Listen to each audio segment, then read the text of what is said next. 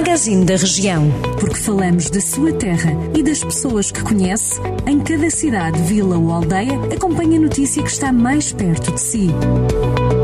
Magazine da Região. Edição de Ricardo Ferreira. Já saiu do coma o bombeiro de Canas Senhorim que foi baleado quando se preparava para combater um incêndio ocorrido em Valmadeiros a 16 de fevereiro. Luís Abrantes esteve em coma durante mais de um mês e foi operado seis vezes.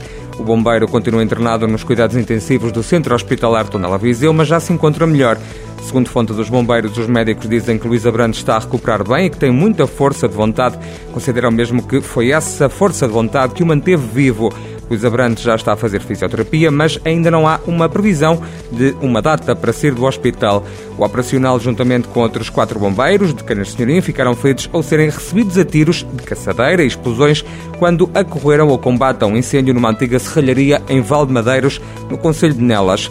O alegado autor dos disparos, que também é suspeito de ter provocado o incêndio, está preso preventivamente, acusado de vários crimes, incluindo os de disparo com arma de fogo e de incêndio doloso. O suspeito era taxista em Viseu e queria destruir os bens que tinham sido penhorados, uma vez que decorria um processo de divórcio litigioso. O Castelo de Penedono está a ser alvo de obras de reabilitação. O monumento é considerado o principal ex-libris do Conselho. Está classificado como Monumento Nacional. A intervenção pretende reparar algumas das fragilidades estruturais encontradas no castelo. A obra representa um investimento de 700 mil euros. A presidente da Câmara de Penedono diz que era necessário consolidar a estrutura exterior e interior do castelo, uma intervenção que está a ser acompanhada pela Direção Regional de Cultura do Norte. O objetivo é reabilitar e consolidar o castelo.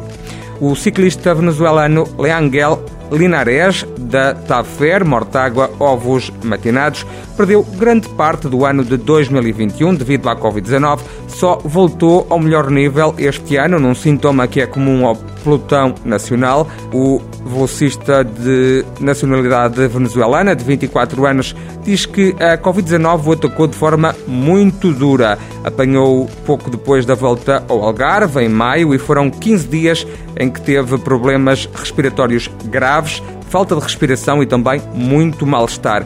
O atleta voltou, entretanto, às provas, a meio gás competiu no Grande Prémio Internacional Torres Vedras Troféu Joaquim Agostinho, mas só se sentiu melhor no Grande Prémio Jornal de Notícias, onde foi o segundo na etapa na última corrida do ano. E o programa Mais Família Mais Jovem, dirigido aos pais e encarregados de educação de crianças e jovens com idades entre os 10 e os 18 anos, está a ser promovido pelo município de Rezende e agrupamento de escolas local.